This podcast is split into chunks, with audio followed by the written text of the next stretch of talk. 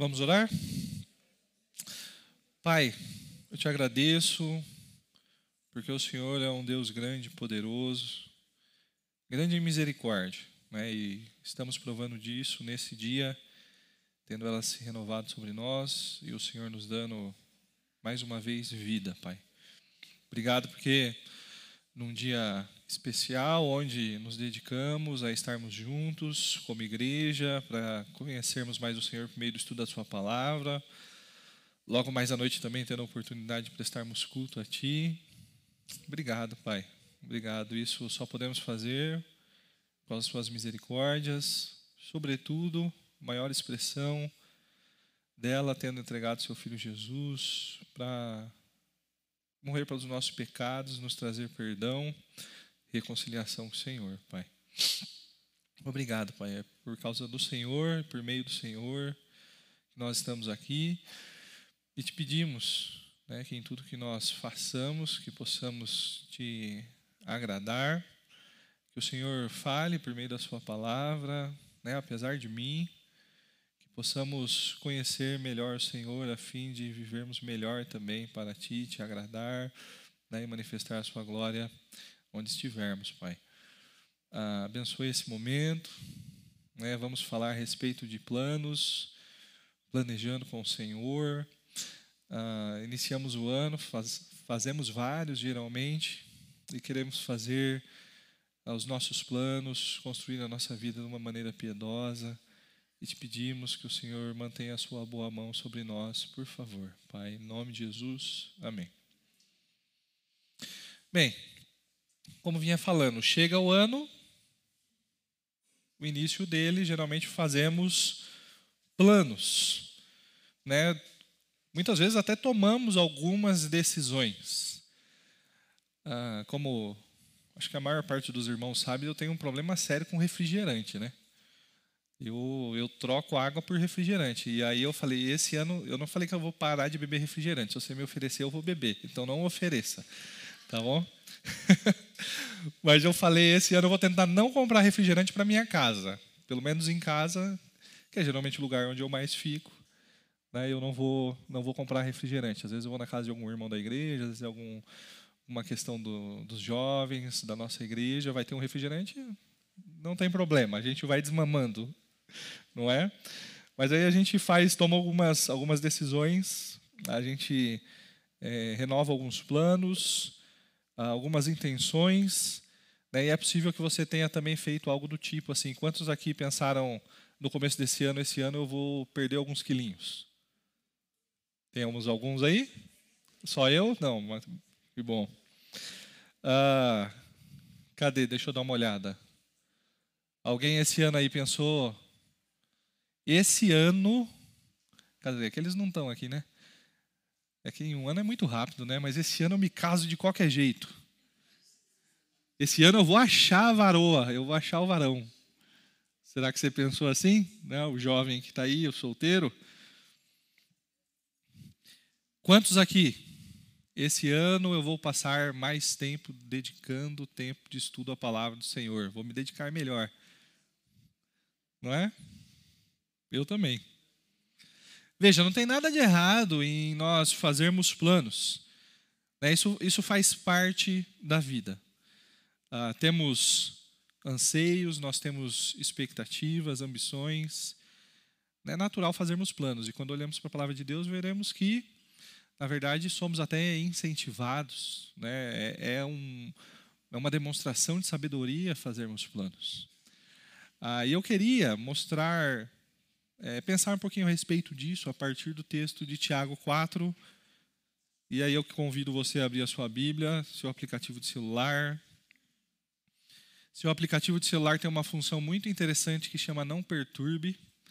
Você pode colocar ela e ele não aparece notificação. Você não vai se distrair com uh, notificações de WhatsApp, Instagram, Facebook, coisas do tipo assim. Descobri esses tempos atrás, viu? Esse tempo de pandemia foi muito útil, porque principalmente quando a gente estava é, sem poder se reunir né, no, nas reuniões online aí, uh, e teve algumas que eu estava em casa mesmo, né, e é muito difícil você prestar atenção com o celular na mão, né, e Aí então, se você conseguir, apesar de ser uma ferramenta muito boa, uh, você precisa saber tirar as distrações. Ali tem muitas distrações, né? E eu vi o quanto é difícil reparando nisso. Então, se você tiver a Bíblia de papel, é sempre melhor. Eu, às vezes, não uso, mas porque eu uso esse não perturba. Às vezes, você vai ver que eu me distraio mesmo. Né? Puxa minha orelha. Mas aí fica uma dica quando você for usar o celular na igreja e durante o culto, um estudo bíblico para você não se distrair, use, não perturbe, às vezes no seu momento devocional, né? A gente pega, faz o devocional, mas uh, Aí a gente lê lá no aplicativo da Bíblia está mais fácil, mas aí daqui a pouco aparece uma notificação no Instagram lá, tal gente comentou uma foto sua, aí você, pronto, já era. Você, seu momento devocional foi, foi embora. Ah, enfim, vamos ler o nosso texto? A partir do versículo 13. Ouçam agora vocês que dizem: Hoje ou amanhã iremos para esta ou aquela cidade, passaremos um ano ali, faremos negócio e ganharemos dinheiro. Vocês nem sabem o que lhes acontecerá amanhã. Que é a sua vida? Vocês são como neblina que aparece por um pouco de tempo e depois se dissipa. Ao invés disso, deveriam dizer: Se o Senhor quiser, viveremos e faremos isto ou aquilo. Agora, porém, vocês se vangloriam das suas pretensões. Toda vanglória como essa é maligna. Pensem nisto, pois quem sabe que deve fazer o bem e não faz, comete pecado. Esse texto aqui, quando a gente dá uma olhada nele, uma primeira lida, é possível que a gente ah, encontre, às vezes, vamos colocar dois equívocos. Né? Dois equívocos quando nós damos uma primeira lida e uma lida por cima dele. Né? Ah, e o primeiro equívoco que nós temos é o de achar que nós, isso aí, nós não devemos planejar. Afinal de contas, o versículo 13 está dizendo para a gente: ouça agora, vocês que dizem hoje ah, ou amanhã iremos para esta ou aquela cidade, passaremos um ano ali, faremos negócio, ganharemos dinheiro. E logo em seguida, quando a gente olha o versículo 14, aí a gente vê uma repreensão, né? Que são vocês para fazer isso? Para falar assim. Ah, se a gente não se atentar exatamente à intenção do que Tiago está querendo trazer com esse texto, aí vai vir a pergunta: será que a gente deve planejar mesmo? Ah, e eu não creio que essa seja a intenção de Tiago, de falar que nós não devamos planejar. Ah, Jesus mesmo não pensava assim. Né? Olha, abre comigo, fica com o dedo aí em Tiago, que a gente vai continuar lendo esse texto. Mas abre lá em Lucas 14 comigo, versículo 28.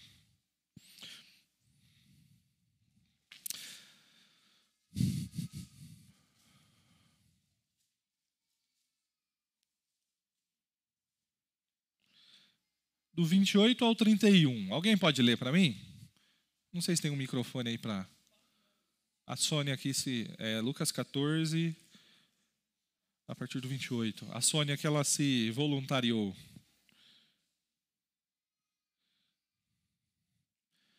Tá 100%, Sônia? Mais ou menos, né? Mas bom, bom vê-la aí. 100% é muito, né? É, bom vê-la. Se um de vocês quer construir uma torre, primeiro senta e calcula quanto vai custar para ver se o dinheiro dá. Se não fizer isso, ele consegue colocar os alicerces, mas não pode terminar a construção. Aí todos que virem o que aconteceu vão caçoar dele, dizendo: Esse homem começou a construir, mas não pôde terminar.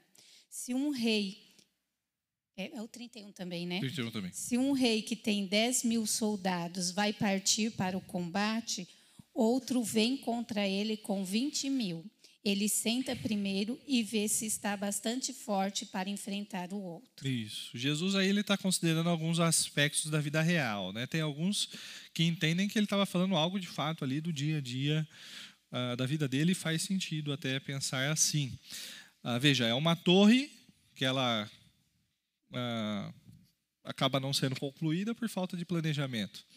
É alguém que sai em direção a uma guerra ah, na expectativa de encontrar a vitória, mas se depara com derrota. Né, planejamento não é algo que deve ser excluído da Bíblia. Na verdade, se você olhar para Provérbios, você vai ver que Deus elogia quem faz planejamentos, quem faz planos. Né? Alguém que não faz, na verdade, quando a gente olha para Provérbios, vai ser tipo insensato, vai ser considerado loucura.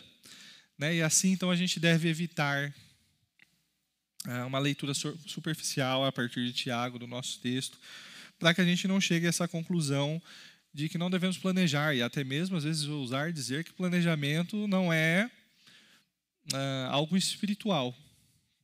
Tá? Uh, planejamento, às vezes, pode ser uma demonstração de que você não confia na dependência de Deus. Não é isso que Tiago está falando. Um segundo mal entendido que a gente tem é que a gente pode fazer uma leitura a partir do versículo 15 também equivocada, lá em Tiago 4,15. Dei uma olhada na luz aqui agora, me cegou, bicho. Ficou tudo verde, tudo verde, luz forte aqui. Versículo 15. Ao invés disso, deveriam dizer: Se o Senhor quiser, viveremos e faremos isto ou aquilo. Não se deixe enganar, tá bom? Tiago, ele não está ensinando aqui uh, uma espécie de chavão, uma espécie de feitiço, sei lá, que quando você disser, se o Senhor quiser, o que você planejou vai acontecer. Tá bom? Não é isso que Tiago está falando, tá? Esse se o Senhor quiser não é uma palavra mágica. E esse contexto aqui da nossa passagem, na verdade, ele vai estar tá vindo, iniciando lá do versículo 13 do capítulo 3, onde diz: Quem é sábio e tem entendimento entre vocês, que demonstre, então, né, por seu procedimento, bom procedimento, mediante obras praticadas com humildade que provém da uh, sabedoria. É o que o Tiago está nos ensinando aqui, é que nós devemos viver, então, com humildade, que essa humildade ela vai estar relacionada com sabedoria, e ela então passa a descrever, uh, ele passa então a descrever como é que então a gente age com sabedoria e com humildade. Pode deixar aceso aqui, tá? Só foi eu que levantei o olho demais. Isso. Vamos lá. Tiago está descrevendo como agir, então, né, com sabedoria né, e viver humildemente. Quando a gente olha aí para o versículo 6, a gente vai ver que Tiago afirmando que Deus concede graça aos humildes, mas se opõe aos orgulhosos. E basicamente o que Tiago está querendo dizer aqui é: vivam, vivam humildemente, né? submetam-se a Deus, né? humilhem-se perante o Senhor. E com esse pensamento, então, né, humilde, ele adverte que alguns uh, conceitos relacionados a planejamento, eles são perigosos. Porque, na verdade, eles vão refletir mais um padrão mundano do que um padrão de alguém que, de fato, uh, tem uma vida dedicada ao Senhor, teme ao Senhor. E é por causa disso que, lá no versículo 16, ele vai falar: Porém, vocês se vangloriam de suas pretensões. Toda vanglória é maligna. Pode ser que o início desse seu versículo, talvez dependendo da tradução que você tenha, não esteja a palavra vanglória aí. E é por causa que o significado dessa palavra ela pode pode ser vanglória mesmo, orgulho, pode ser até exultação, né? exultar-se alegremente, orgulhar-se alegremente. E veja, não tem nenhum problema exatamente em você se exultar, né? estar orgulhosamente alegre ou, ter um orgulho alegremente, sei lá. Uh, o grande problema é que na continuação da frase a gente tem um adjetivo aí que ele é importante, a gente não pode deixar passar, né? Que é esse adjetivo aí maligno, maligna, né? Que demonstra que o que está sendo feito aí, ou seja, essa exultação partindo do coração dessa pessoa que está planejando ali, que tem essas pretensões, uh, é uma pretensão, é uma exultação marcada pelo pecado. Né? E é aqui que a gente tem que começar, então, a prestar atenção. Uh, uma peculiaridade nesse texto é que ele está dizendo, né, toda vanglória como essa, e aí a palavra usada para traduzir aqui vanglória é diferente da palavra usada para vanglória na segunda parte da frase. Temos duas vanglórias aí, na, na, pelo menos na minha tradução, né? E são palavras diferentes. Ah, há uma atitude do planejar que pode ser maligna, que não é compatível com a vontade de Deus. E aí a gente precisa estar atento porque a gente pode planejar de duas maneiras. Ou a gente planeja de uma maneira ímpia, mundana, ou a gente age conforme, planeja conforme a sabedoria que vem do alto, da forma como Deus nos orienta. Né? Então, há uma diferença em você fazer planos, planejar sua vida, questões da sua vida, ah, como filho de Deus, e alguém e há diferença então como alguém que planeja questões da sua vida como alguém que não é filho de Deus. E onde eu quero chegar no final de tudo isso é que de fato nós devemos planejar, pensar no futuro, fazer planos quanto ao futuro. Mas a gente deve fazer isso consciente da nossa fragilidade pessoal e sempre submissos à vontade de Deus. Ou seja, devemos fazer os nossos planos, mas a gente deve ter consciência, estar é, reconhecer as nossas fragilidades, as nossas limitações e estar sempre submisso à soberania de Deus. Né? A agenda dele é muito mais importante do que a minha. Né? E a partir disso, então, eu queria, nesse texto, que a gente se atentasse a três detalhes aí, ah, que devem ser considerados, então, quando você for planejar algo na sua vida. É sinal de sabedoria.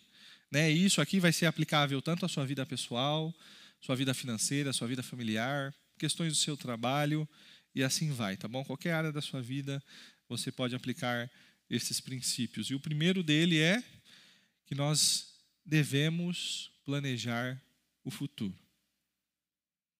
Você conhece essa frase aqui? Ih, peraí, estava lá já. O futuro. Já ouviram falar? É mentira? É verdade essa frase? É verdade? Não é? Mas o fato do futuro pertencer a Deus não significa que eu então eu olho para o futuro e não devo fazer nada. Que a vida ela não precisa ser administrada, qualquer coisa do tipo. O futuro a Deus pertence, mas ainda assim compete a nós planejarmos. Faz parte de administrarmos bem os recursos que Deus tem nos dado. Em certas culturas, é um negócio, a cultura tem planejamento intrínseco a ela. Você já parou para pensar que tem lugares no mundo em que as intempéries que surgem são tão fortes, tão fortes, que é necessário que haja um planejamento, por exemplo, quanto à gestão de mantimentos, de recursos, porque vai chegar um período do ano que às vezes as pessoas não podem nem sair para trabalhar. Então, dentro dessa cultura, é, é natural uma criança nasce, se desenvolve, ela amadurece, ela morre, planejando, porque faz parte da cultura dela. É, ou seja, as próprias circunstâncias de vida que aquelas pessoas elas estão inseridas forçam que elas sejam planejadas, pelo menos em alguns sentidos bem específicos daquela vida. Agora, se nós olharmos para a riqueza que o nosso Brasil tem, e sobretudo se a gente olhar talvez da linha do Equador para baixo, uh, planejamento não seja algo tão importante ou tão relevante assim para algumas questões uh, cultu é, culturais, né? Nós como brasileiros, por exemplo, temos um país muito rico. Eu estive duas vezes lá no meio dos ribeirinhos na Amazônia e é interessante você pensar que lá o ribeirinho ele acorda cedo, ele vai para o rio pesca, entra na mata caça, e ele pegou ali pronto, resolveu o dia dele. Né, ele não precisa de muito esforço né, para conseguir os recursos, o alimento básico ali para ele. Né, nós moramos aqui no Parque das Frutas, né? E é, como o nome diz, né, o Parque das Frutas. Ali tem diversos pés de frutas e às vezes tem, tem bastante mangueira ali, né? E manga é uma fruta grande, né? Dá um volume bom de alimento ali e às vezes os pés de mangas ali ficam lotados, né? Se você tiver com alguma dificuldade, dá para você descer ali e pegar uma manga para para se alimentar, né? E eu pensando aqui, tipo, a nossa cultura, o nosso país, ele nos ajuda, né, nesse sentido de termos apesar de toda a desigualdade, qualquer coisa do tipo, ainda a gente tem alguns recursos que a gente bateu o olho, a gente consegue uh, se valer dele. Uh, Isso aqui.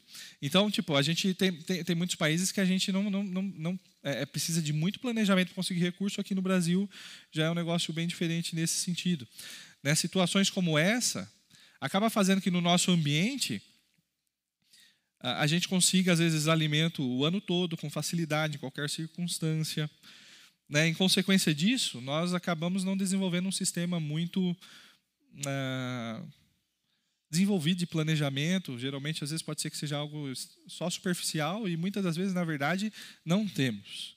Né? Não é à toa que se eu começar a cantar aqui, todo mundo vai atrás, porque é uma música famosa, mas é algo que está ligado com a gente. Que é aquele negócio, aquela música lá, deixa a vida me levar. Ó, oh, todo mundo com medo de cantar uma música do mundo na igreja. Mas está lá, deixa a vida me levar, vida leva eu. Faz parte da nossa cultura isso aí, isso é meio que ser o brasileiro. Eu, particularmente, eu tenho dificuldades com isso também. Tá? Eu não sou a pessoa mais organizada do mundo e, na verdade, eu não sou nada organizado. É verdade, é um negócio que eu preciso lutar. E, e eu descobri essas dificuldades minhas a duras penas. Uh, e preciso estar constantemente vigilante. Tem época que eu estou melhor, tem época que eu estou pior, e assim vai a, a nossa luta. Eu estou bem longe de ser essa pessoa organizada, essa pessoa planejada que a gente está falando aqui. Né? Uh, eu diria que, como disse, em certas ocasiões a filosofia de vida que eu tinha era justamente essa: deixa a vida me levar, a vida leva eu. Né? E se Deus de fato quiser que eu faça alguma coisa, Ele vai fazer eu chegar lá. Essa era mais ou menos a forma como, como eu vivia. Ah, pouco prudente, pouco sábia. Ah, às vezes dando a entender que planejar poderia ser de fato algo pouco espiritual. Ah, será que é correto né, a gente pensar dessa forma, viver na base do deixa a vida me levar, a vida leva eu? Não. É correto planejar? Sim. Né? O que o Tiago está falando para a gente não é. Não é que não devemos planejar. Mas ele está querendo falar a respeito aqui é de como nós planejamos. Né? A gente acabou de ler o texto lá de Lucas 14, a partir do 28, né? 28 31. E às vezes tem pessoa que vai achar, às vezes pode pensar que planejamento é um negócio pouco espiritual.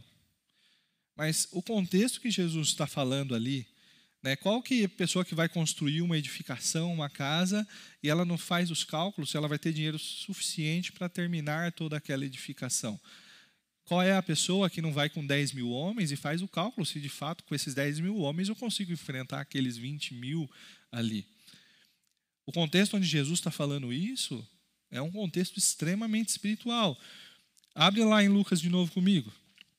Olha o versículo 26, é Lucas 14, e aí olha os versículos 26 e 28.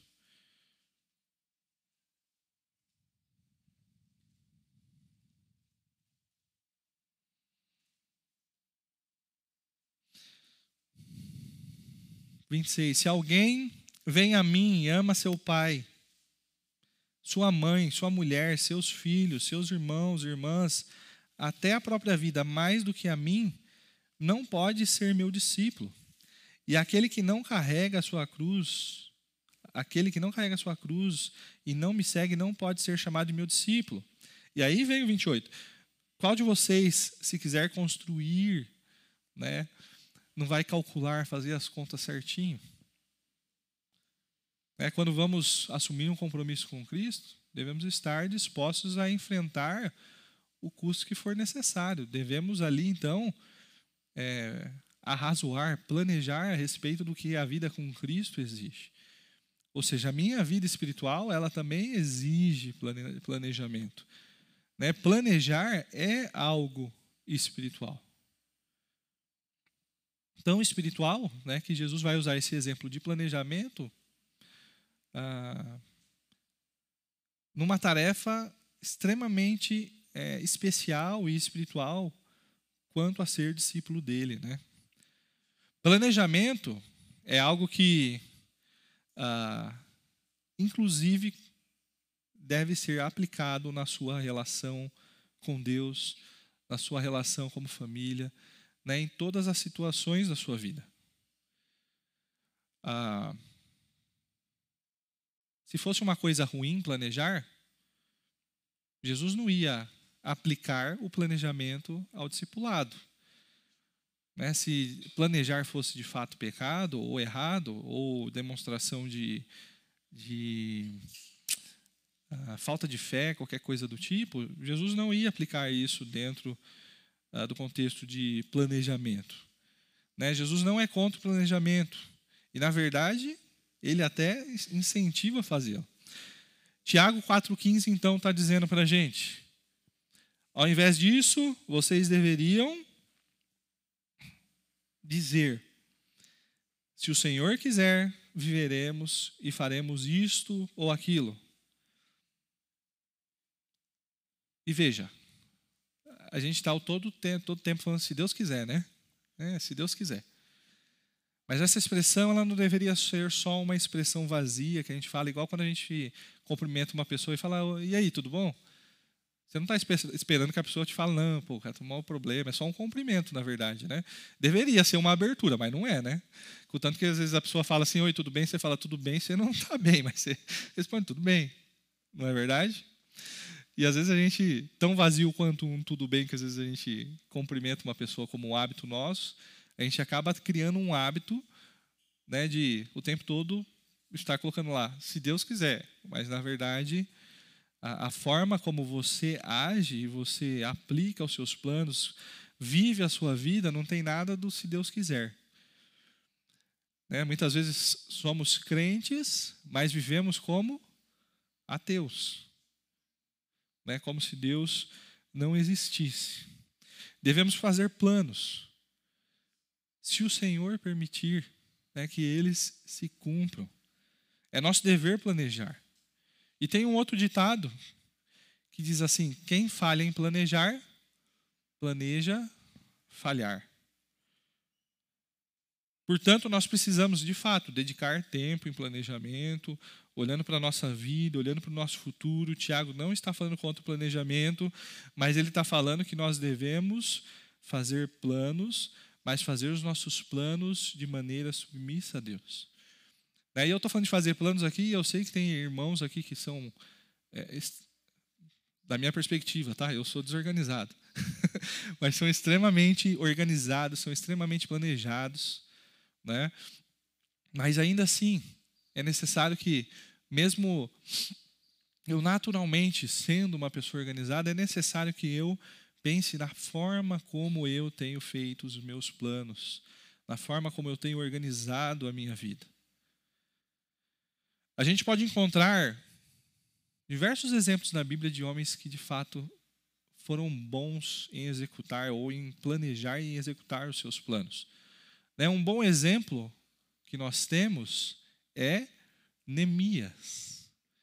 Neemias é um exemplo, é, é um grande exemplo né, de alguém que teve uma percepção de uma situação ruim né, na terra de seus pais, onde é a terra do seu povo, e ele acabou desenvolvendo uma, uma visão ali para recuperação, para reconstrução daquela cidade.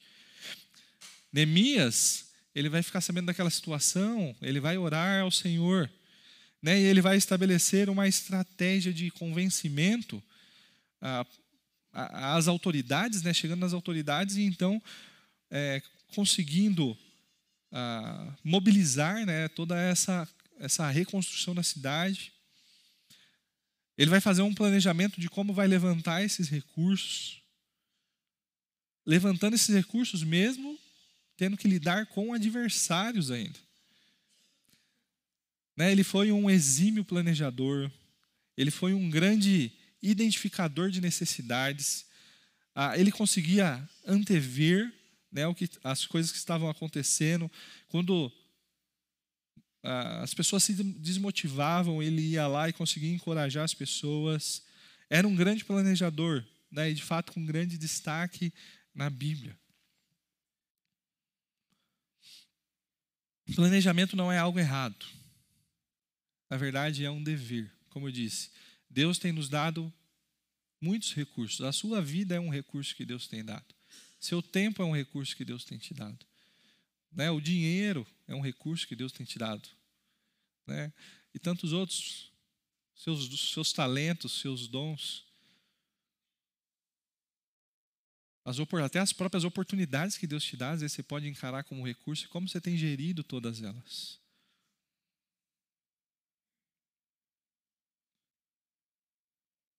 A gente tem que entender né, a situação em que nós vivemos, nós temos que estabelecer algumas metas, avaliar condições, pensar qual de fato é o nosso potencial, avaliar né, e tentar prever, às vezes, a dificuldade que podemos enfrentar, faz parte da vida. Né? Precisamos agir assim. Talvez possa ser que você ah, esteja me ouvindo e pensando eu não tenho experiência nenhuma em fazer isso. Excelente. Eu também não. não.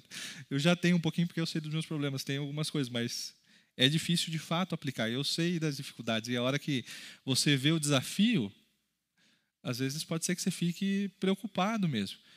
Mas é uma excelente hora para você começar. É uma excelente hora para você começar.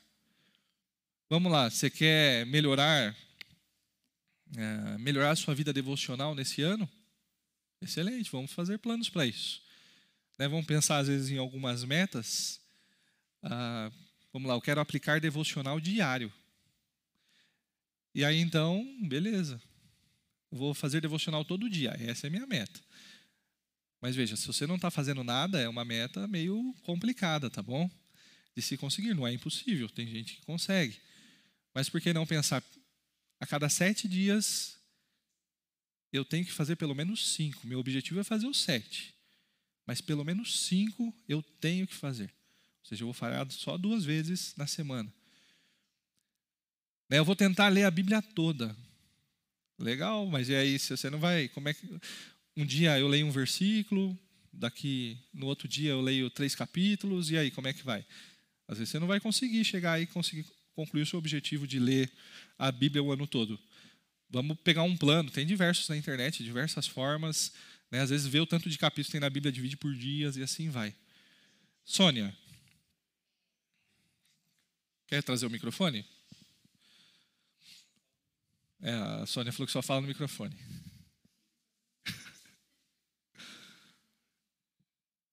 Uma forma que está dando certo para mim vou falar, talvez ajude os irmãos, porque a gente não, não vive mais sem celular, né? É. Então, assim, eu só posso pegar no meu celular, só posso ver qualquer coisa depois que eu fizer um devocional, que eu ler a palavra, alguma coisa.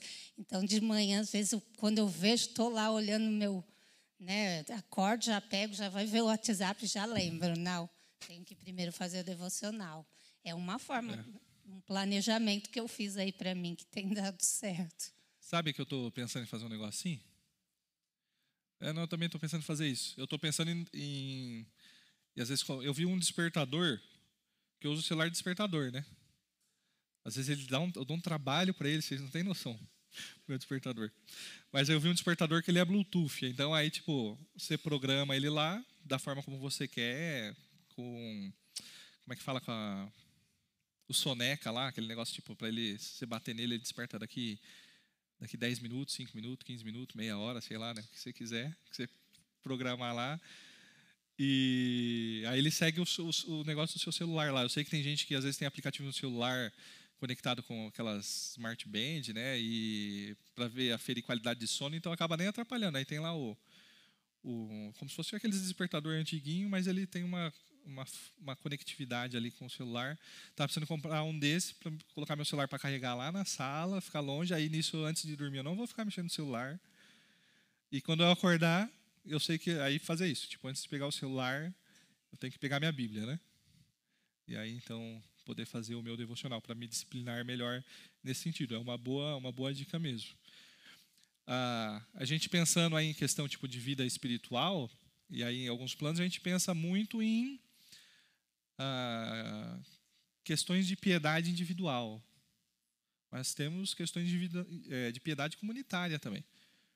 Né, vou tentar ser mais constante nas EBDs, nas, nos cultos, nos somas.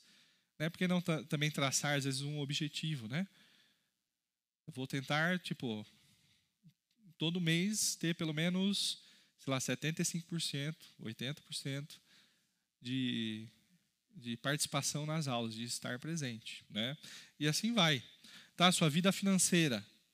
Isso não é assunto para mim, isso é assunto para Israel. né? Para ele falar, isso aí eu não manjo, não manjo muito.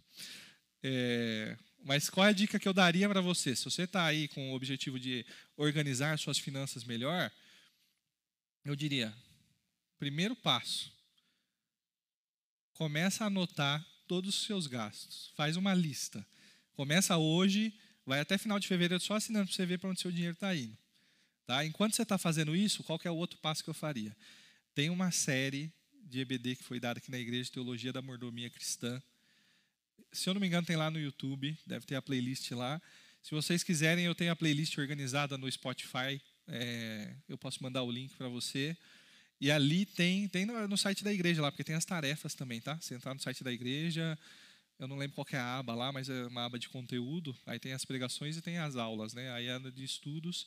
Aí entra ali, entra no da série, começa a ouvir essas aulas.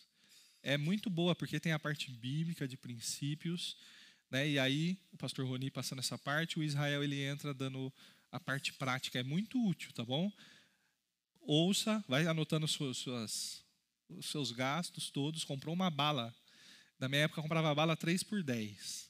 Hoje eu não sei quanto é uma bala, mas é mais que isso, né? 25 centavos, 50 centavos. É, né? Daqui a pouco já pensou um Big Big, eu comprar 5 centavos vai estar um real. Não é? Lembra do Big Big? Existe Big Big ainda? A irmã aqui, ó, é, Walter, você pode entregar o microfone? Lembra seu nome? Eu esqueci. Vanessa. Não, eu já tinha ouvido, porque eu lembro do José. Legal. Pastor, quando eu vou fazer um plano, seja tratar um pecado, ou fazer um plano para o ano tal, eu procuro achar um princípio bíblico, ou um versículo, ou um que pra vai me motivar. Legal. Que eu só o plano Excelente. pelo plano, eu sempre me perco no caminho, mas aí quando volta a motivação, aí ajuda. E uma motivação correta, né? É, é, entendeu? Então, Muito bom.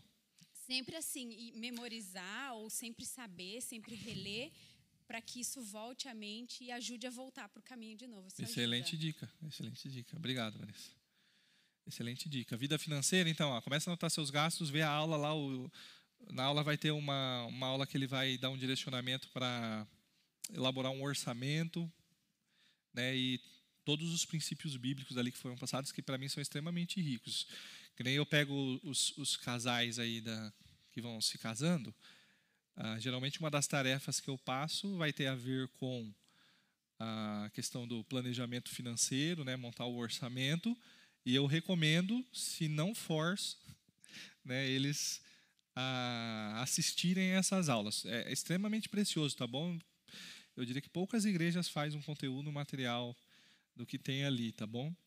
Pena que naquela época a gente não tinha os vídeos ainda, né? Sendo gravados, mas tem o áudio ali. Né? É bom que a gente está nessa, nessa época onde a gente está meio que adaptado a podcasts, né? Apesar de hoje o podcast na, na nossa cabeça ter vídeo, mas podcast é só áudio, na verdade, né? E aí então você está conseguindo, está às vezes lavando uma louça, tá fazendo alguma outra atividade, você consegue ir ouvindo ali né? E aí, na parte prática, às vezes você pega um pouquinho de um momento de concentração e faz o exercício que precisa ser feito. Beleza? Vida familiar. Eu quero melhorar o meu relacionamento com a minha esposa, com os meus filhos. Né? Aí eu pensando no, no meu contexto de, de marido e, e pai de, de três crianças, uma das coisas que eu pensaria é uh, estabelecer, às vezes, uma rotina de culto doméstico, né, onde você vai estudar um tempinho da palavra ali com a sua esposa, com seus filhos. Né, é o ideal também, eu acho importante, um tempo com a sua própria esposa. tempo de sofá, isso é uma coisa que a André me cobra muito, isso aí a gente aprendeu lá no, no PV né, com, a, com, as famílias que a gente teve acesso lá, Davi Murk, né, e aquela galera lá, que é a ideia, tipo, os pais chega, o pai chegou em casa, por exemplo, trabalha, a mãe na rotina lá, aí os, separa um momento onde os dois vão sentar no sofá, não precisa ser exatamente sofá, tá bom? Mas senta no sofá e aí nada tira vocês dois, seja 15 minutos, 20 minutos, onde vocês vão dedicar conversando um ou outro, falando como é que foi o dia, coisas do tipo assim. Ah, e seus filhos precisam entender que vocês precisam ter tempo para isso, principalmente quem tem filho pequeno igual eu tenho. E aí você bota os filhos para correr. Falar, eu estou conversando com a mamãe agora, vai para lá. E assim, né? É importante para a comunicação do casal também, né? Tempo de qualidade, né? Às vezes, ó, meu objetivo vai ser, eu tenho quatro mulheres em casa. Né? E aí, então, eu preciso sair com essas quatro mulheres. E às vezes precisa ser algo individual, não é? Aí, às vezes, eu pego uma semana, já que um mês geralmente tem quatro semanas, né? E eu pego uma semana, saio com minha esposa, uma outra semana, eu pego, vou dar um, uma volta com, com a Alice, na outra, não, assim vai, né? Vou comer um lanche com a Andréia, vou tomar um sorvete com a Alice, no cinema com a Helena, andar de bicicleta com a Ana. Sei lá. Né? É o meu planejamento do mês. Né? Pense em coisas assim, onde vai trazer qualidade para o relacionamento de vocês. Sobretudo, né, nas questões, principalmente a gente como marido, né, como pai, né, da, da, questão de pastoreio de fato da, das nossas das nossas filhas, né, da nossa esposa. É, um negócio que a gente estava fazendo em casa que era muito legal, mas aí agora com a época de férias a gente bagunçou tudo a rotina, né?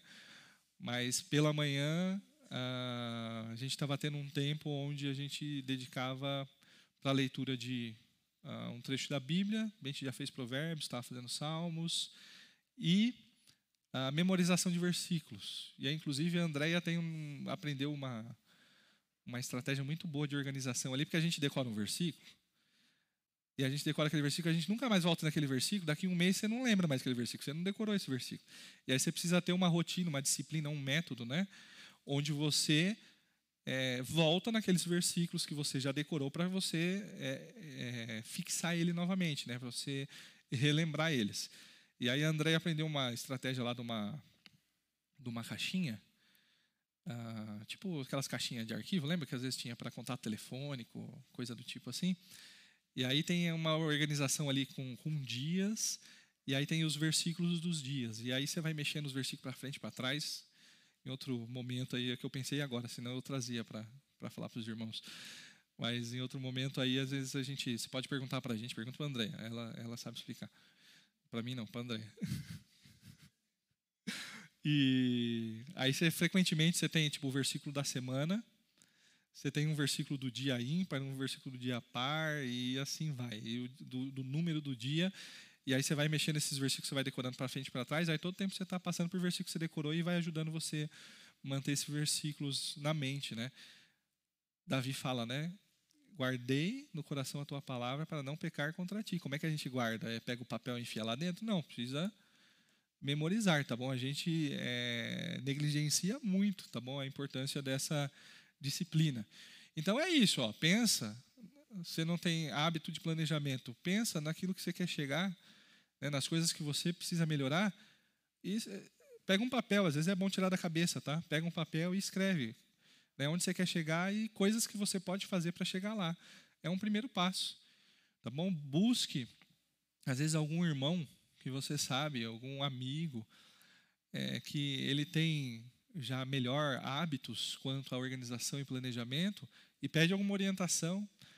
Né? A gente usa internet, o Google para tanta coisa. Eu tenho certeza que no YouTube tem algum cursinho lá de quatro vídeos ensinando alguma técnica de, de planejamento básico que você pode ir lá assistir. Você aprende para, você assiste vídeo para aprender a fazer o bolo, para consertar o não sei o que do carro, aprender a trocar a resistência do chuveiro, né? sei lá, essas coisinhas assim, não é? por que não usar para isso também? Aí vai lá, vê lá, tá bom? E aí pede ajuda para alguém para ir te acompanhando de mais perto, para poder te orientar, beleza? Então, nós devemos planejar o nosso futuro. Ah, versículo 14. Versículo 14 diz assim: Vocês nem sabem o que lhes acontecerá amanhã. Que é a sua vida? Vocês são como neblina que aparece por um pouco de tempo e depois se dissipa. A gente deve, de fato, fazer os nossos planos, mas também devemos estar conscientes, é reconhecermos as nossas, a nossa fragilidade. Reconhecermos a nossa fragilidade. Eu diria assim, quando eu penso fragilidade, da nossa fragilidade, duas coisas vêm à minha cabeça. Quando a gente pensa em fragilidade, a gente pensa por conta do pecado já de início, né? E é verdade. Né? Somos pecadores e isso traz diversas limitações para a gente. Uh, vivemos um mundo caído, somos caídos e aí então a gente tem as nossas lutas, as nossas dificuldades. Mas não, não só, nós somos criaturas também. Isso já faria da gente seres limitados. Tá bom? Apenas o Criador é um ser limitado. Nós, como criaturas, também teríamos as nossas limitações. Temos as nossas, nossas fragilidades, porque somos barro, somos criatura. Pior ainda, pecamos. Né? E aí agravamos toda a situação. Então a gente, esse é o segundo detalhe aí que nós temos. A ideia que Tiago está nos dando aqui e está em diversas passagens da Bíblia é de que a nossa vida ela é passageira. A nossa vida é breve. Provérbios 27, 1 Diz assim: Não te glories do dia de amanhã, porque não sabes o que trará a luz. Não te glories do dia de amanhã, porque não sabes o que trará a luz. A vida é frágil, a vida é passageira. Quantas vezes né, você não viu na TV, no jornal, às vezes é, na sua própria família, algum amigo, às vezes acabou de fazer um exame, o cara está 100% de saúde. Mas aí uma tragédia acontece na vida dessa pessoa. Né? E aí, ou ela morre, ou ela acaba trazendo sobre a vida dela aquela situação, hum, é, grandes limitações, consequências que vai impedir ela de ter uma vida, vamos colocar dentro da, do normal. Ah, tenho certeza que você conhece alguma história desse tipo, não é mesmo? Ah, inclusive, me veio aqui na cabeça, tinha até uma. Antigamente tinha até, até uma historinha, né? Mas era mais comum antigamente ouvir ela de que às vezes quando o pastor estava pregando aqui, aí era uma mensagem evangelística, aí ele fazia o apelo perguntando se alguém queria aceitar Jesus, Aí ele via que ninguém respondia né, ao chamado de receber a Cristo como Salvador. E aí ele começa a falar: Você não conhece o dia de amanhã. Né? Às vezes você vai atravessar a rua e um carro vai te atropelar. Como é que você vai? Né? E é exatamente isso. Né? Essa, brinca essa brincadeira ela reflete de fato o que nós somos. Às vezes a gente arrasou sobre a nossa vida como se fosse donos do nosso tempo. Mas, na verdade, nós não conhecemos o amanhã. Não sabemos o que ele nos nos trará. Ah, a nossa vida é feita de circunstâncias, né?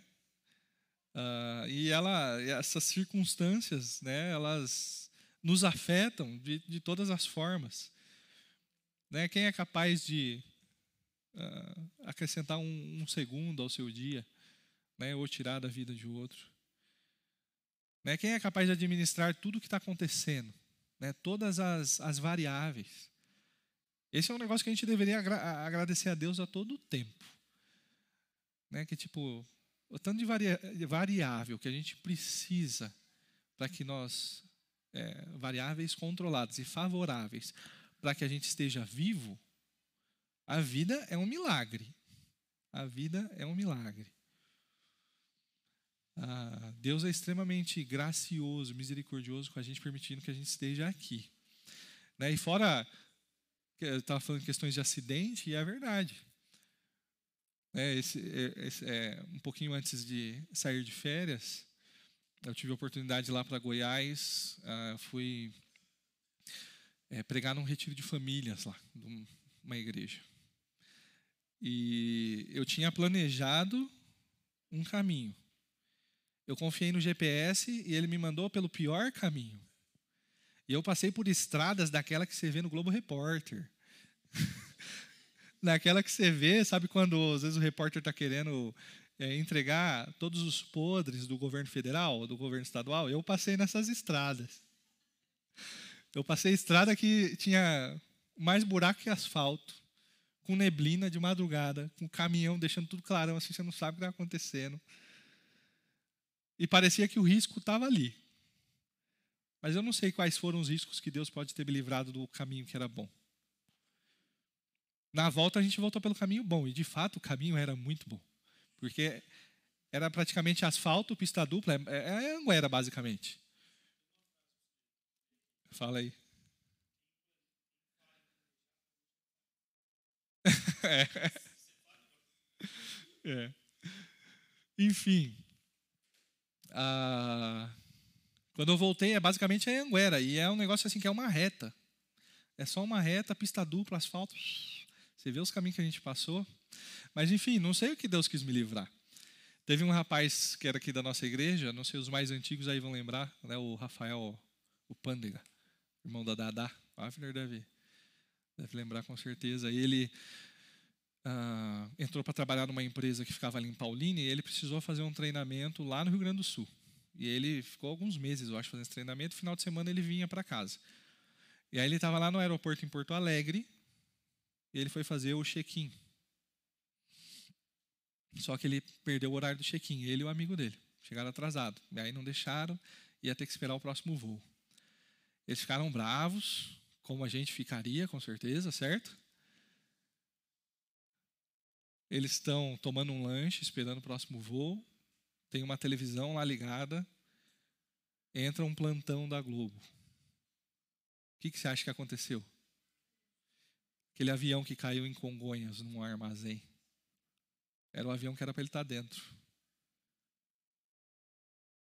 Depois desse dia eu nunca mais reclamo de um avião perdido, de uma estrada que eu perdi, errei o caminho. Deus sabe. Ele está cuidando da gente. Ah, não tem sentido, eu, do meu caminho para Goiás, não tem sentido o GPS ter me guiado por aquelas rodovias. Porque não é nem o caminho mais rápido, eu não coloquei para desviar de pedágio, tava tudo, passei um monte de pedágio do mesmo jeito. Né, mas me guiou por aquelas rodovias. Deus sabe, Deus sabe o porquê. Enfim, a gente não consegue controlar as, todas as variáveis que a gente tem. Né? E quando a gente for pensar sinceramente o que é a nossa vida, a nossa vida é neblina. Neblina.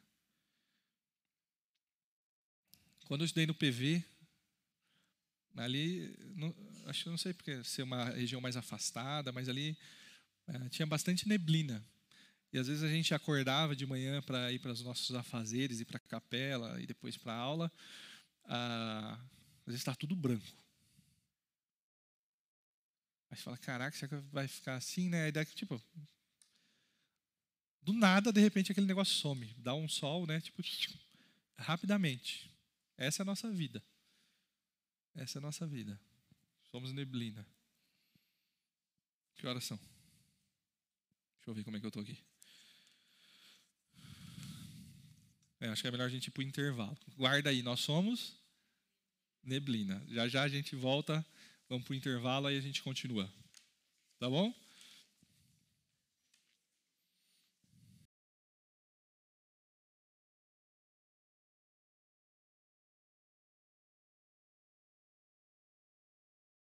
Vamos lá, pessoal. Vamos continuar? Quem lembra onde a gente estava? Nós somos neblina, era aí.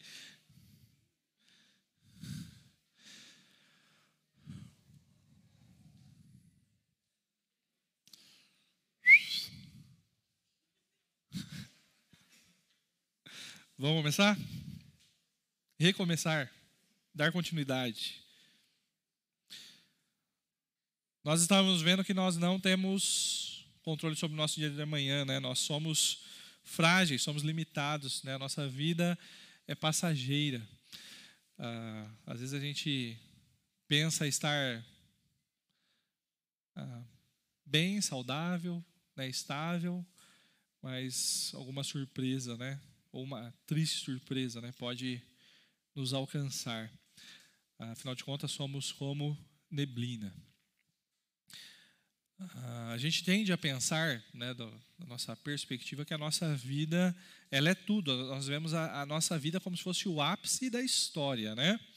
Só que veja, nós estamos, quem sabe quantos habitantes tem a Terra mais ou menos hoje? Hã? Estamos chegando nos oito, acho. Ou já chegou? Chegou nos oito já? É mesmo? Vamos comemorar então. Não. 8 bilhões de habitantes. E a gente acha que a gente é alguma coisa, né?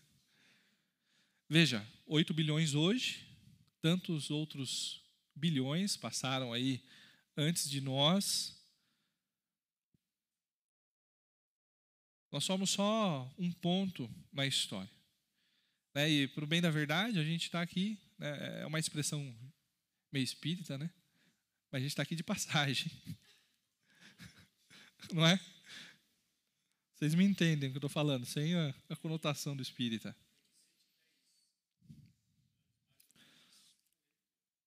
Daqui 110 anos? Ah, os 8 bilhões. Ah, ah, é possível. É mesmo vai multiplicar, né? Enfim, quem determina a nossa vida né, é Deus, Deus que controla toda, toda ela e estamos a, sob a autoridade dele. Essa visão da brevidade da vida, né, apesar de Tiago estar tá falando aqui que somos como neblina, não é algo novo, tanto para a gente agora, né, afinal de contas, Tiago está falando para a gente, mas não era algo novo que Tiago também estava trazendo. Né? Contanto que, tipo, nós temos algumas, algumas passagens aí ah, eu vou ler, tenho anotado aqui no meu papel. Salmo 99, 10 diz: Os dias da nossa vida sobem a 70 anos, ou tendo vigor a 80 anos. Neste caso, o melhor deles é canseira, enfado, porque tudo passa rapidamente nós voamos. Veja, a expectativa de vida do brasileiro, vocês sabem? Está por volta de 75. Sim, Uh, é, Honda Fit ERK 2G77, está com o vidro aberto. É bom ir lá, vocês anotaram a placa aí, ó. EKR 2G77. Ah, vai lá, vai chover, filho. Expectativa de vida brasileira está entre 75 e 80 anos. Há uns 20 anos atrás eram uns 60. Apesar dela estar subindo, a gente sabe que estamos chegando no limite. Né? Ah, o que é a vida? Né? Salmo 102,11 diz: Como a sombra que declina, assim os, assim os meus dias, e eu me vou secando como a relva. Salmo 103, 15 e 16. Quanto ao homem, os seus dias são como a relva, como a flor do campo. Assim ele floresce, pois soprando nela o vento desaparece, e não conhecerá daí em diante o seu lugar. Jó 7,6 Os meus dias são mais velozes do que a lançadeira do, do tecelão e se findam sem esperança. Veja, todas essas passagens estão mostrando que os santos do Antigo Testamento eles tinham essa consciência que a vida também era passageira. Então não adianta a gente vir fazer planos para a nossa vida como se a gente fosse para sempre. Na verdade, tem músicas até famosas que vão falar aí, né, que nós gostaríamos de ser para sempre. Mas essa não é a nossa realidade. Ou ao contrário, né? Às vezes fazer planos sem ter a perspectiva de muita coisa pela frente. Também não, não, não é correto, né? não é verdade de Deus. A visão desses sábios, que esses versículos que acabamos de ler, é que a vida ela é frágil que a vida é breve, é efêmera, é curta. Eu gosto de uma expressão que eu usei uma vez quando eu dei um estudo para adolescentes em Eclesiastes. Aí fala que é correr atrás do vento. Aí eu trouxe a, trouxe a ilustração da bolha de sabão, né? A vida é como uma bolha de sabão. A gente sopra ela, ela é bonita, tem um brilho ali que a gente aprecia, mas dura muito pouquinho. Dura muito pouquinho.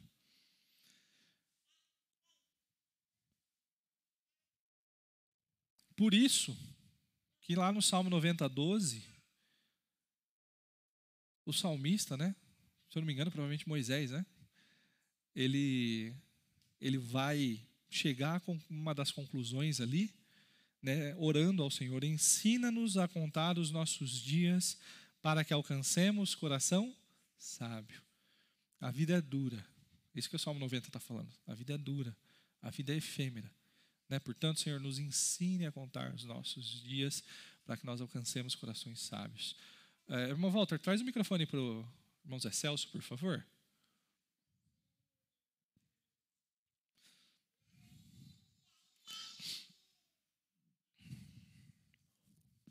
Bom dia a todos. Pastor Levi, eu queria fazer uma provocação. Vixe. Eu espero que você não mude de calçada da próxima vez que me vê, viu?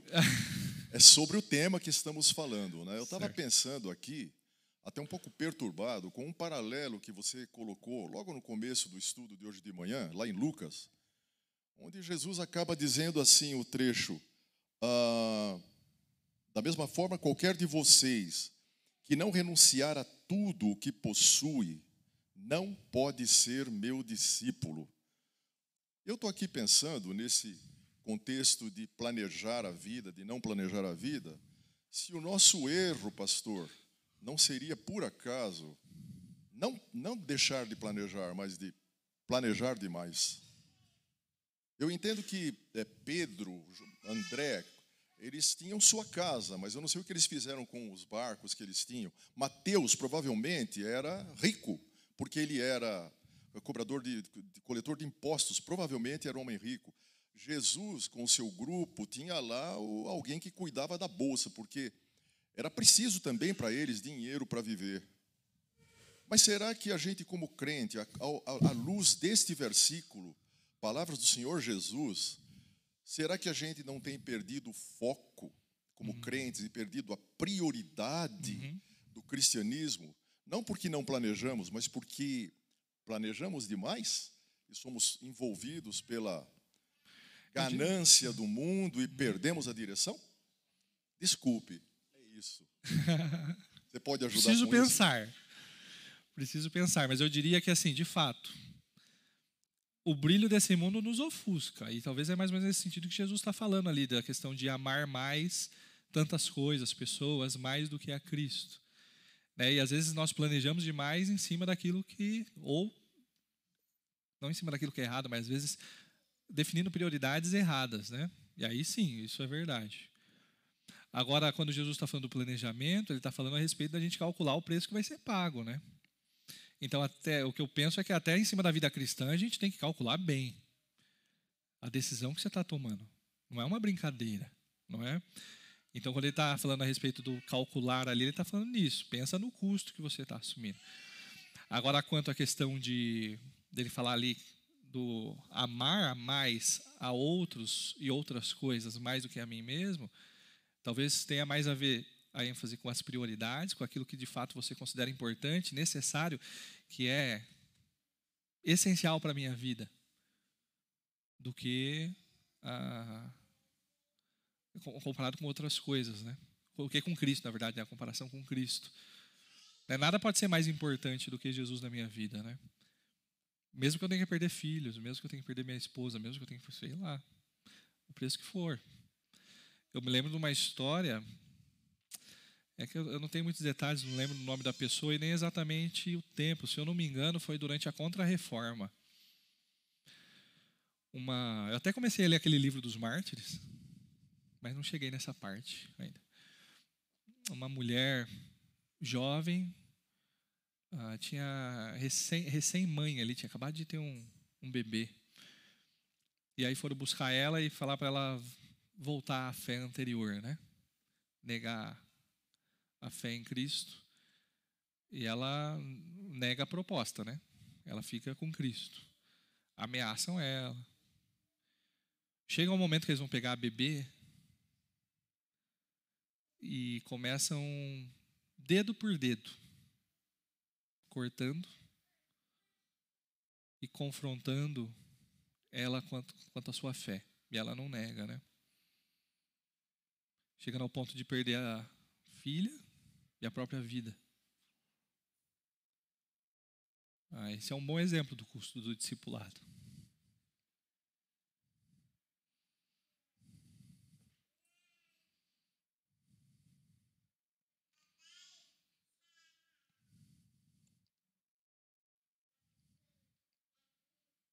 Eu não sei se eu tenho coragem. Que Deus me capacite se um dia precisar. Esse é o meu desejo, que eu ame mais a Deus, a Cristo, do que qualquer outra pessoa. Então, é uma questão daquilo que você considera importante, né? Isso que eu, que eu pensaria. E aí, a hora que você vai fazer planos, você vai planejar em cima daquilo que você considera importante. Suas metas, seus objetivos, vai estar em cima disso, né? Não sei se ajuda, se, mas é uma boa reflexão. Eu tenho que pensar mais. Não estava planejando chorar.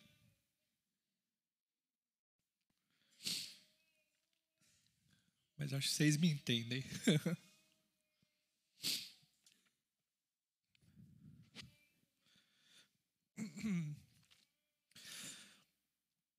A vida é breve.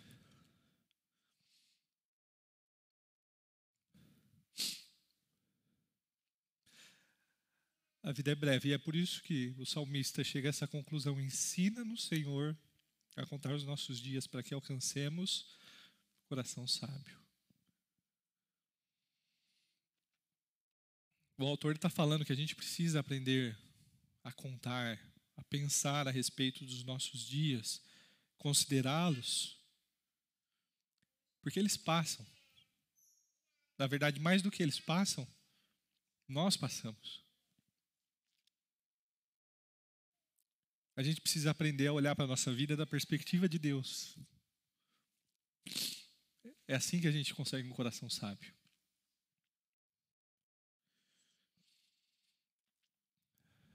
Para isso é preciso humildade, de reconhecer que a gente não vai existir para sempre. É preciso humildade para reconhecer que a gente não vai conseguir realizar tudo aquilo que a gente quer. É igual a economia, né? Uma economia de vida, uma administração de vida. A gente vai gerir os recursos escassos. A vida é escassa. Dessa perspectiva. Devemos colocar nossas vidas, né, com todo o seu potencial, com todas as suas possibilidades diante do Senhor, né, e orar, Senhor, humildemente eu estou aqui. Humildemente, essas são as minhas expectativas. Humildemente eu coloco elas debaixo dos teus planos.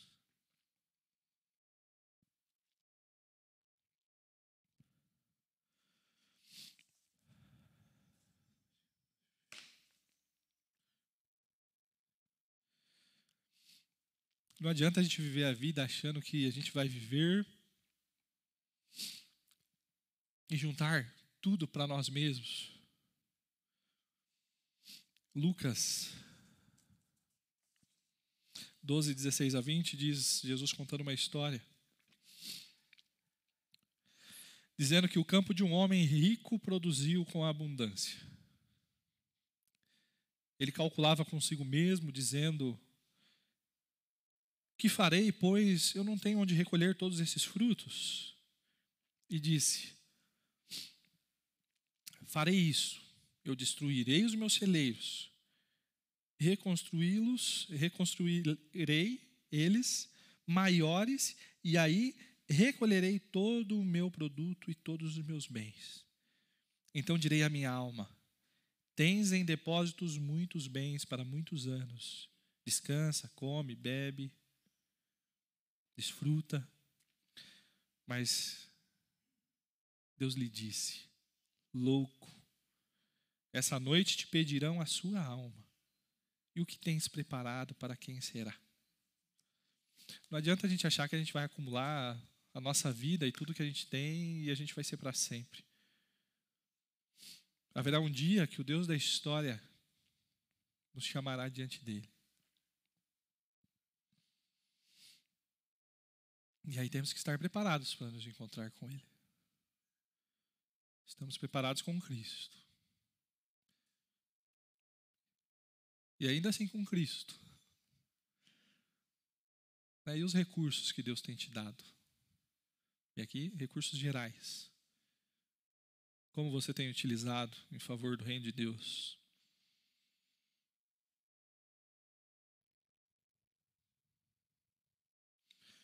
Pensando nisso, a gente tem que pensar nisso a partir ah, da ideia de que Deus é soberano.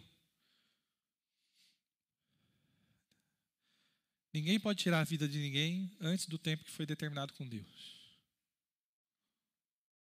A gente pode até pensar numa possibilidade de, parece que, às vezes eu posso até adiantar a minha partida. Mas Deus é quem dá a vida. E Deus que tira a vida. A gente tem que ter consciência dessa nossa fragilidade pessoal. Planeje. Mas lembre-se, você é pó, barro. Pó não, pó a gente vai voltar. Você é barro. um dia você vai ser pó de novo. Lembre-se disso. Uma terceira lição aí que a gente tem que estar submisso à vontade de Deus. Versículo 15 expressa bem isso. Ao invés disso, deveriam dizer: se o Senhor quiser, viveremos e faremos isso ou aquilo. Percebe? Não é um chavão, não é um abracadabra. É um coração submisso. É um coração que reconhece que a sua vida está nas mãos do Senhor.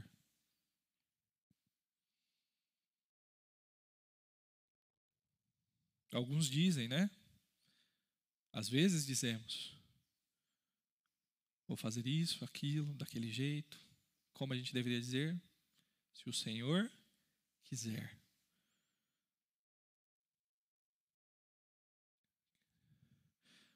Quem sabe que fala Mateus 12, 34? Está ali. Ó. A boca fala, o que está cheio, coração.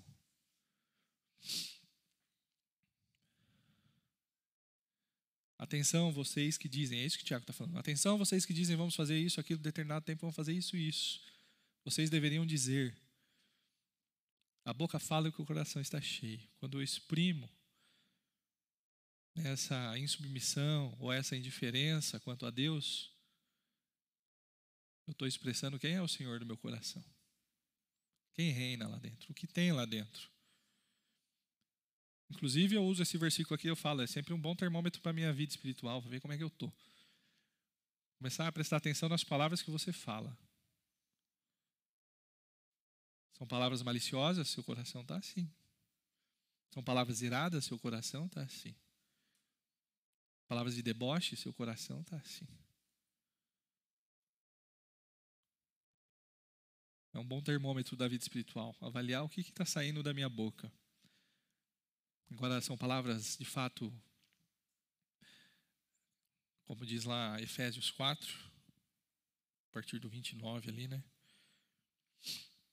Palavras que são necessárias, que edificam, que transmitem graça. Palavras santas. É isso que está no seu coração. É bom de decorar, viu? Eu aprendi com o pastor Henrico Pasquini, sabe que às vezes está aqui com a gente, traduzindo quando tem os americanos. É fácil, é Mateus 1, 2, 3, 4. Não tem como você esquecer. Aí, como é que é aquele versículo? Mateus 1, 2, 3, 4. É isso aí. Tá bom? Guarda aí. Tiago ele está propondo um novo estilo de vida para que nós possamos planejar as nossas vidas à luz de Deus. Como eles estavam planejando, como eu disse, sem considerar Deus. Deus não existe. O que importa que é eu fazer meus planos, eu considero, eu que determino o tempo que eu tenho, o que eu vou fazer lá. Eles estavam determinados que iriam começar a fazer alguma coisa, que eles iam chegar a um objetivo. Eles determinavam o tempo que eles teriam. E veja, eu falar assim, ó, eu vou para tal lugar, eu vou passar um ano ali, eu vou fazer tal negócio e vou ter algum lucro ali. Tem alguma coisa errada nisso? Não. Então não era isso que estava errado. Tiago não está falando contra o dinheiro nesse momento. Não está falando contra negociações, relações de trabalho, consumo, qualquer coisa do tipo. Não está falando quanto à duração de projetos, você se estabelecer em tal lugar, um ou outro, nem quando eles vão começar. O problema é que eles não estavam considerando a vontade de Deus ao fazer esses planos.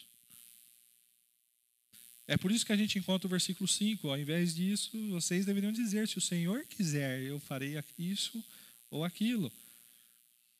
Deuteronômio 32, 39 diz: Vede agora que eu sou eu somente e mais nenhum Deus além de mim. Eu mato e faço viver. Eu firo e saio, saro. E não há quem possa se livrar da minha mão.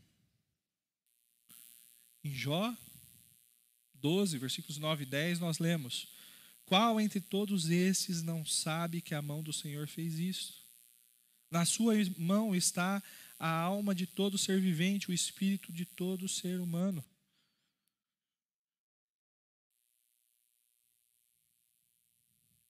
Veja, mais uma vez, mais alguns versículos do Antigo Testamento. Né? E os crentes ali do Antigo Testamento, tendo consciência da brevidade, da vida, mas também da soberania de Deus. Ninguém morreria antes da hora por um descuido de Deus. O que Tiago está falando é que quando você estiver fazendo o seu planejamento, quando você estiver traçando os seus planos,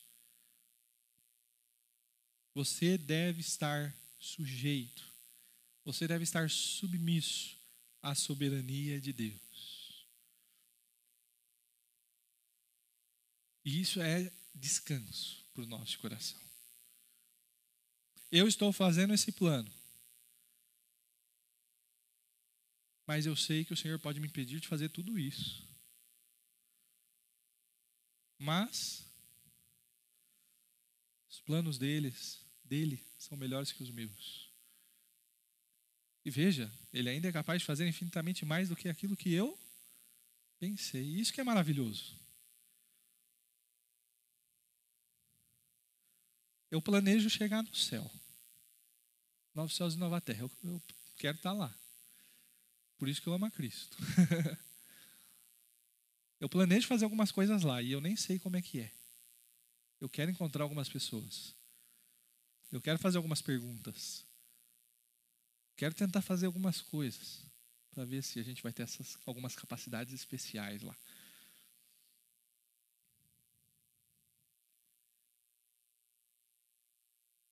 Eu acho que é muito bom tudo que a gente vai encontrar lá. Mas sabe o que é melhor? É que por mais que eu planeje a minha vida lá, eu sei que vai ser muito melhor do que qualquer plano meu. Minha mente é limitada demais para vislumbrar algo perto do que é perfeito.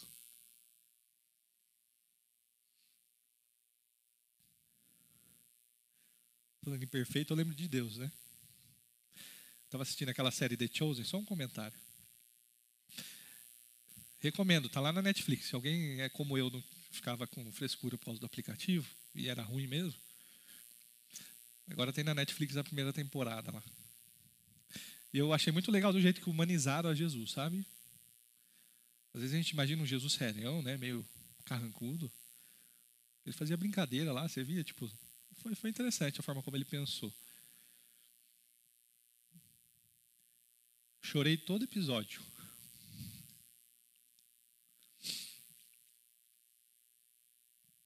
É tão fácil não, viu? Mas é. Mas também não é tão difícil.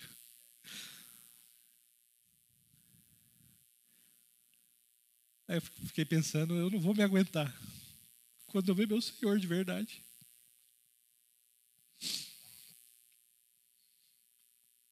Por mais que eu possa imaginar, posso complementar com o que pessoas pensam a respeito do meu Senhor. É muito maior, é muito melhor. Descansa na soberania de Deus. Nossos planos, eles podem ser frustrados, os de Deus não. E glória a Deus por isso. Isso deve ser um conforto maravilhoso para a gente.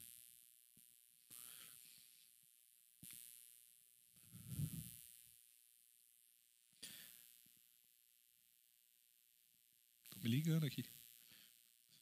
Estão vendo de casa e estão achando que eu estou chorando muito, né? Enfim, vou parar por aqui essa parte. Pensei em compartilhar algumas perguntas que eu tenho para fazer para Deus, mas não vou não. Senão a gente vai chorar mais aqui. A soberania de Deus, né, no contexto de Jó ali, está relacionado quanto à questão da vida do homem, né, e quanto à questão da duração. Mas a soberania de Deus não está relacionada só à morte, né, como a gente estava pensando aqui agora.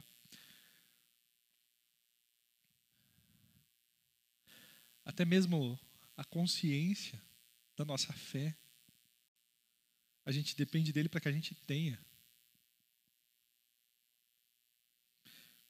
Tudo está na mão dele.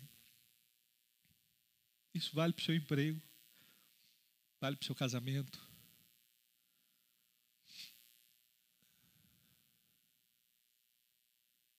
Sabe aquela luta, aquele problema, aquele negócio que está te incomodando?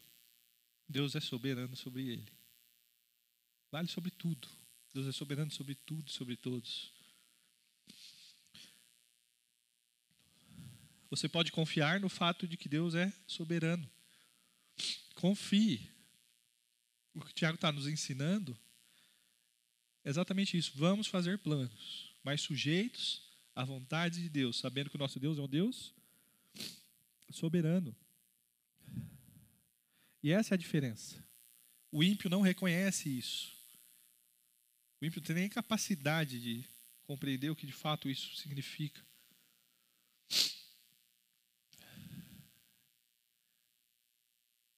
E veja,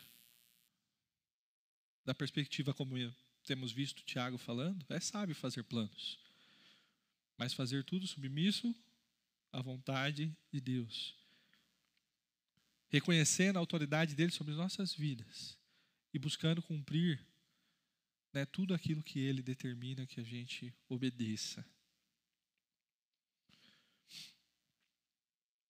Isso traz algumas implicações. Imagina a seguinte situação: algum amigo seu chega para você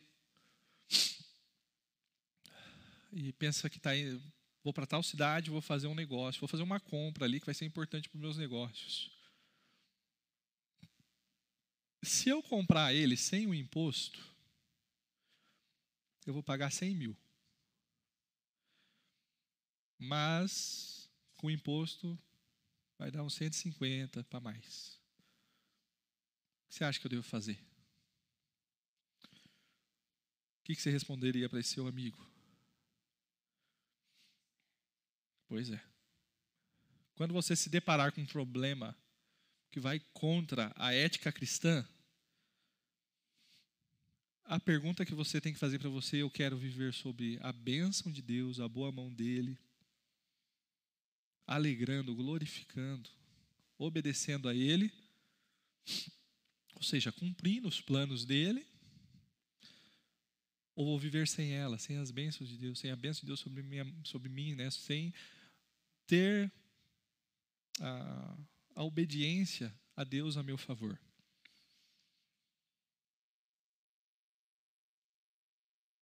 Percebe?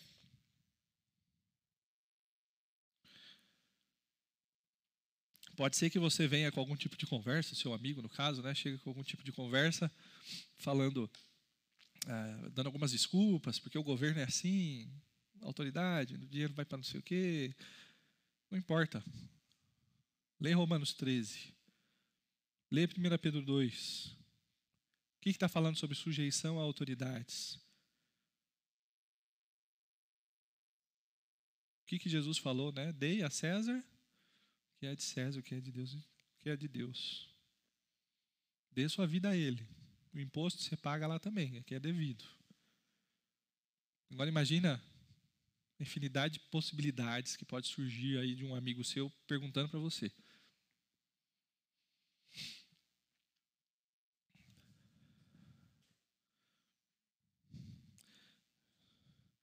Quando fazemos um planejamento, avaliamos sobre a nossa vida e pensamos sobre o futuro, nós devemos fazer, Senhor, tu és soberano.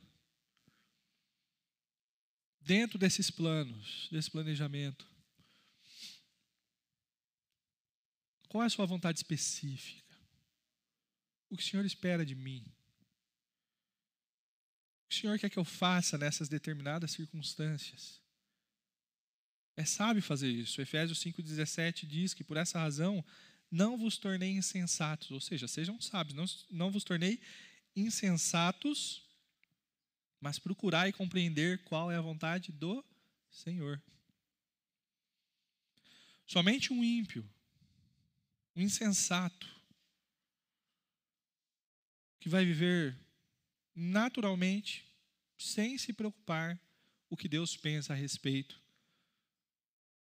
da sua própria vida e dos planos que você faz com relação a ela. Se você quer andar com Deus, você tem que procurar conhecer a vontade de Deus e obedecê-la. E a gente mistifica muito, às vezes, esse negócio de vontade de Deus. Eu diria assim: está aqui, ó. Está num livro, não é difícil. Mas a gente precisa ler. Às vezes a gente, quando fala de vontade de Deus, a gente está querendo que Deus nos alivie de nossas responsabilidades. Deus não quer isso. Deus quer que nós sejamos sábios. E a gente vai ter que conhecer a palavra dele, interpretar, entender como que ela se aplica na minha vida, para que eu possa tomar decisões sábias, criar, né, desenvolver um planejamento sábio para a minha vida. Então eu tenho que conhecer, conheça a palavra de Deus. Não que eu não acho que Deus não possa, às vezes, parecer com, com um passarinho verde na sua janela e te falar o que você precisa fazer, uma pomba branca, né? Sei lá. Mas não precisa, está tudo aqui. É por isso que eu acho que não vai acontecer, tá bom? Então leia, leia a palavra de Deus. Estude. Lembra do planejamento para uma vida devocional, uma vida de piedade? Comece por ele. E se você não considerou ele na hora que você fez os seus planos para esse ano, volta do começo e começa por ele. E depois considera as outras coisas tudo a partir desse. Paulo fez isso também, planejou, né, submisso à vontade de Deus. Em Atos 18, 21, ele diz: Mas despedindo-se, disse: Se Deus quiser, voltarei para vós outros. E embarcando, partiu para Éfeso. Veja, não é um, um feitiço, como eu disse, se Deus quiser. Ah, se Deus quiser, eu emagreço. Você disse isso agora no começo desse ano? Se você não for atrás de ir no médico, ver como é está a sua saúde, controlar a sua alimentação, fazer exercício físico, a única forma de Deus fazer você emagrecer, eu diria, é de uma forma que você não vai gostar. Você vai estar doente, provavelmente. Não é? Então, se Deus quiser, eu emagreço. Veja, vai lá. Deus quer que você cuide do seu corpo. Ele quer, vai lá. Não precisa esperar. Não é? Ore para que Ele dê as condições, para que Ele dê direcionamento. Né? É igual falar: ah, se Deus quiser, eu vou ser um bom pai. Deus quer que você seja um bom pai. Vai lá, faça o que for necessário. Busque o que é necessário para você ser um bom pai. Mas, submisso à vontade de Deus, buscando Ele para a capacitação da grande obra, por exemplo, de ser um pai. Eu falo, para mim é um grande desafio isso. Deus quer, Deus me colocou para direcionar o coração das minhas filhas a Ele. Mas eu não consigo chegar no coração das minhas filhas. E eu não vou chorar de novo.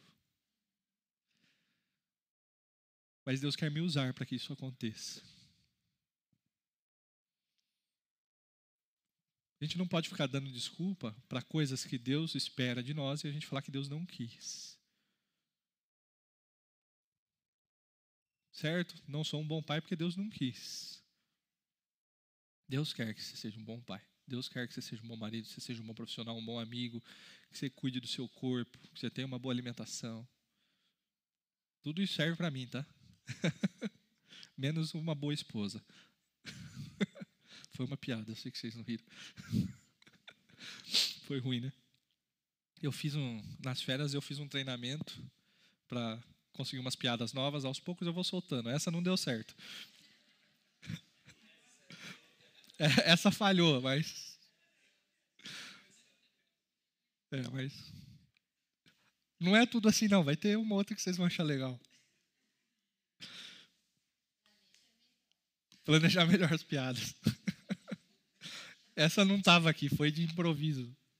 Não foi planejada, vou planejar, é verdade. Uh, enfim, a exortação que o Tiago está fazendo para a gente. Um planejamento que não leva Deus em conta é um planejamento mundano. Você é crente, você é nova criatura, certo? Faça seus planos a partir de Deus. É por isso que lá no versículo 16 nós vamos encontrar toda vanglória, como essa é maligna. A palavra maligna é a mesma uh, que surge em outros lugares, como por exemplo me confundi aqui, peraí. Não, a palavra maligna a gente encontra em diversos lugares e ela é traduzida por diversas vezes, às vezes como ah, demônio, maligno, satanás e assim vai. Uma vida, né, um planejamento que não considera Deus é um planejamento maligno. É um planejamento que ofende a Deus. E é por isso que lá no versículo 17 ele vai concluir dizendo: Pensem nessas coisas. Porque quem sabe que deve fazer o bem e não faz, comete pecado. Certo? Pense nessas coisas.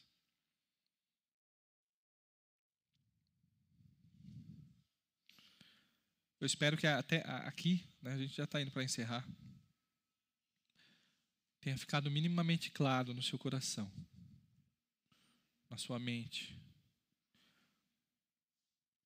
Que é importante que você faça planos para a sua vida. Não importa se você tem 18, se você tem 81, faça planos para a sua vida. Mas planos que estejam sujeitos à vontade de Deus. Humildemente colocando eles diante do Senhor.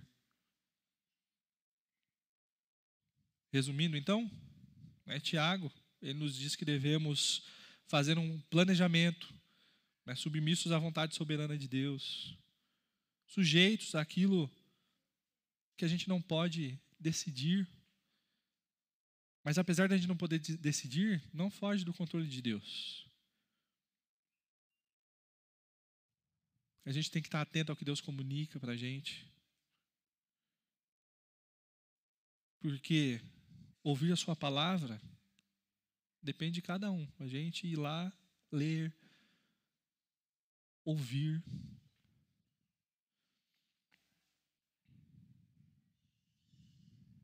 Se não estivermos procedendo dessa maneira, nós estaremos ofendendo a Ele.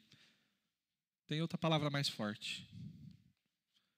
Nós estaremos pecando. Nós estaremos pecando. Portanto, planeje a sua vida, consciente da sua fragilidade, mas sempre levando em conta a vontade soberana do Senhor. Certo? Chegou meio tarde, né? Porque alguns de vocês já estão com muitos planos já, né? Espero que todos já estivessem caminhando bem. Mas se caso há algo, né, que às vezes durante essa aula, que durante seu planejamento para esse ano, você vê que destoou, a gente ainda está dia 22 de janeiro. Está em tempo. Tá? Pega lá, revê, ora com o Senhor, né, dedica todo o seu ano a Ele, suas expectativas, a fim de que ah, Ele cumpra os planos dele, porque são certamente melhores que os nossos. Certo? Vamos orar?